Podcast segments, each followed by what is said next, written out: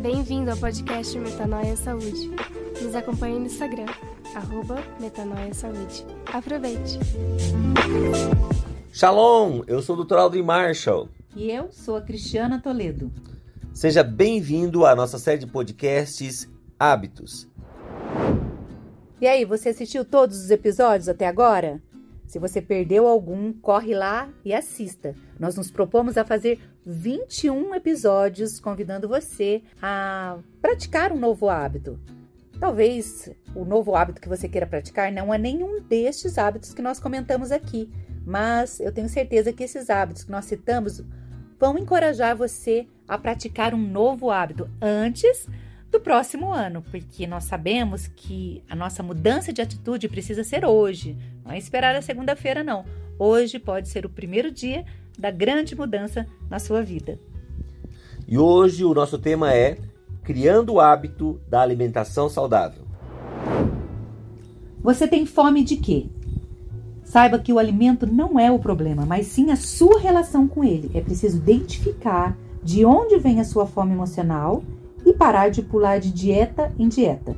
Se não há uma mudança de mente, as dietas sempre serão um período que você não vê a hora de acabar para voltar a comer tudo o que você comia antes, gerando mais ansiedade, que é o combustível para o estresse crônico, não é mesmo? É isso aí. E ele é o desencadeante e agravante de doenças crônicas. Afinal, qual é a melhor dieta? Essa é uma pergunta que sempre as pessoas fazem para mim e às vezes eu fico olhando e fica difícil responder. Sabe por quê? Porque quando você olha para a realidade do que nós vemos no mercado editorial, vemos que ah, parece que a cada dia, ou pelo menos a cada mês, surge uma nova dieta alegando assim: olha, eu sou a melhor, sou a revolução de tudo, eu tenho novos conceitos que quebram e colocam tudo aquilo que foi descoberto até hoje ali é, em ruínas e realmente eu estou com estou certo, né? E quando nós olhamos para exatamente como funciona a ciência da nutrição, nós vemos que isso não é verdadeiro, porque essa mudança nunca vai acontecer da noite para o dia, porque são ah, ah, conhecimentos científicos que vão sendo gerados, vão sendo acoplados àquilo que aquela base já bem estabelecida e vão criando então ali uma, uma sustentação para a publicação de normas que formam o padrão da nutrologia, da nutrição, não é? É, mas só que, claro, a mídia, a, a, o marketing, ele vai explorar toda essa situação porque realmente isto gera muito lucro. Se nós formos olhar o mercado ali de dietas, de produtos relacionados à questão da perda de peso, é um mercado bilionário. Né? Então, realmente, quanto mais novidade você tiver, mais isso aguça as pessoas a consumirem. E é claro que isso muitas vezes vai frustrar as pessoas, porque a maioria das vezes os objetivos não são alcançados e isso gera mais frustração e entra e coloca você num círculo vicioso em que, ah, já que deu tudo errado, eu vou chutar a barraca e vou voltar a fazer tudo que eu fazia antes, né?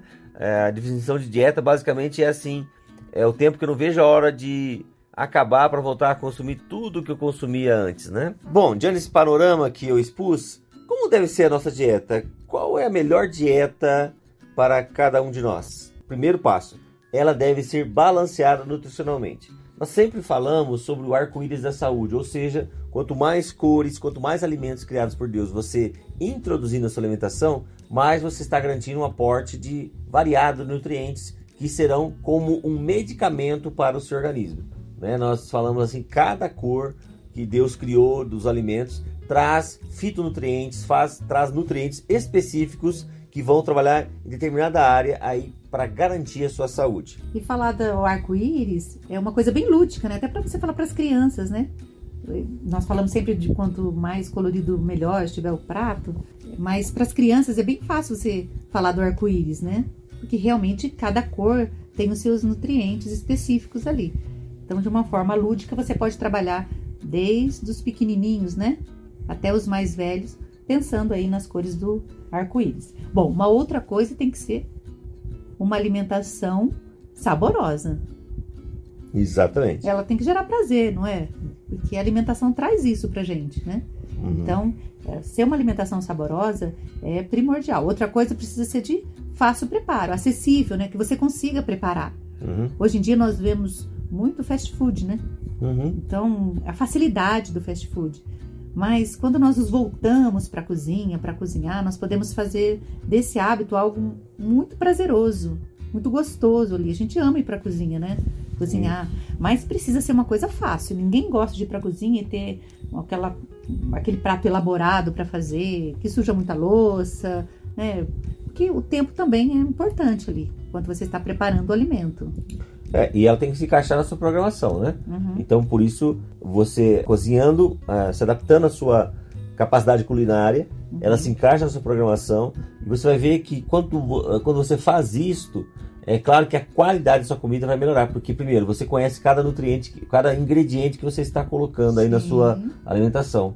É, isso é claro que você não vai querer ingerir aqueles nomes estranhos que estão às vezes escritos nos alimentos industrializados, né? Ah, e tem uma dica assim bem bacana para quem quer saber ah, o que, que eu vou colocar na minha dieta, qual é, os alimentos que eu devo procurar ou como procurar esses alimentos, né?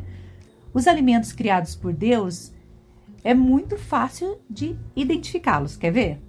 Eles não possuem rótulos, nem listas de ingredientes, são livres de conservantes e aditivos químicos e têm as melhores embalagens, não é mesmo? É isso aí. Olha que coisa, como Deus é Ah, e maravilhoso. já vem com a garantia do fabricante, né? Melhor ainda. Sem falar na beleza de cada um dos alimentos que Deus criou, né? É maravilhoso. Bom, aqui em casa a gente gosta muito de banana, né? É, Você já imaginou? Banana a gente usa para Deus- Gente, a gente faz um monte de coisa aqui com banana. Ai, aqui em casa não fica sem banana. Mas você já pensou na, na embalagem da banana? Como Deus, assim, muito detalhista. É muito fácil, né? A banana, né? Você descasca a banana facilmente, ela é protegida ali, né? E é, é muito bacana você ver cada um dos alimentos que Deus criou, como Deus preparou a embalagem de cada um, né? É. É linda, é maravilhosa, é, é prazerosa e a gente pode dizer também que o doce perfeito são as frutas. Isso aí. Porque a fruta ela tem, contém tudo, não é? Uhum. Deus É. colocou ali em cada fruta um doce perfeito. Agora, o que acontece muito é que nós estamos com o nosso paladar alterado, não é? Muita quantidade de açúcar e sal.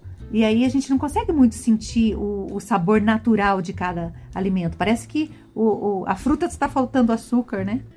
É, é porque normalmente os alimentos industrializados eles vão ter alguns, algumas substâncias que modificam o seu paladar, né?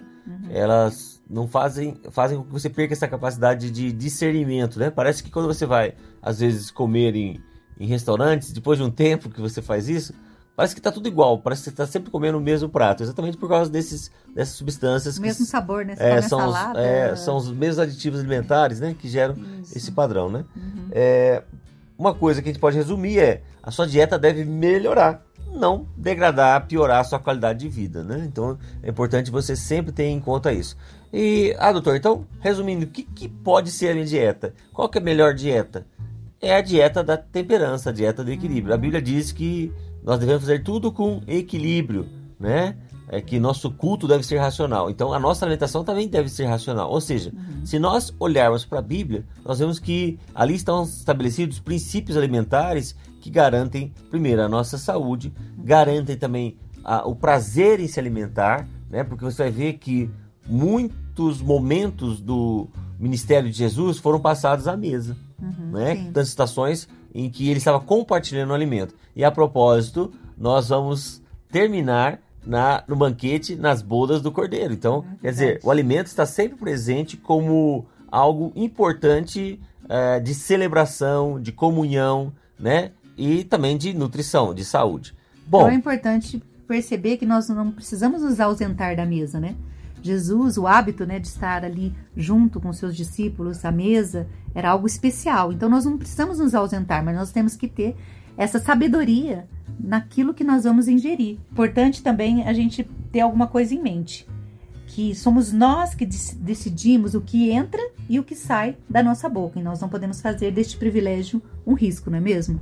Então, tudo aquilo que eu ingiro e que eu profiro tem um peso muito grande nas nossas vidas, né? Na nossa saúde física e emocional. É, e as pessoas às vezes perguntam assim, ah, doutor, mas tem alimento que Deus criou que é puro ou impuro? Não, hoje nós não vivemos debaixo da lei, mas sim da graça, né? Uhum. Tanto que no Novo Testamento há aquela passagem em que é, Deus ah, manda Pedro se alimentar de qualquer animal que ele havia criado, né? Mas uma coisa muito importante que você tem que entender: o que você come não vai impedir que você vá para o céu, mas pode fazer com que você vá para lá muito mais cedo, né? Então isso é importante você entender que as suas escolhas alimentares são fundamentais para garantir a seu, o seu tempo de vida, né? E sempre o nosso objetivo é que você viva até morrer. Ou seja, todos os dias que Deus te presenteou, você deve vivê-los, não sobreviver a cada um deles. Então, quando você se propõe a mudar os seus hábitos alimentares, você tem que ter em mente que não é uma dieta, é um estilo de vida que permite a restauração de processos metabólicos alterados que criam terrenos para doenças, né?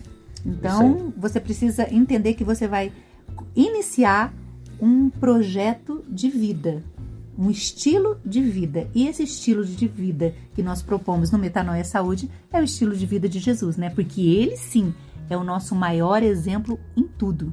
Eu quero encerrar com um versículo que está em 1 Coríntios 10, 31, que eu acho tão importante. Portanto, quer comais, quer bebais, ou façais qualquer outra coisa, fazei tudo para a glória de Deus. Então nós queremos estimular você para que o hábito de se alimentar seja realmente para glorificar o Senhor, porque lembre-se, eu e você somos templo do Espírito Santo. Deus te abençoe. Até amanhã. Tchau.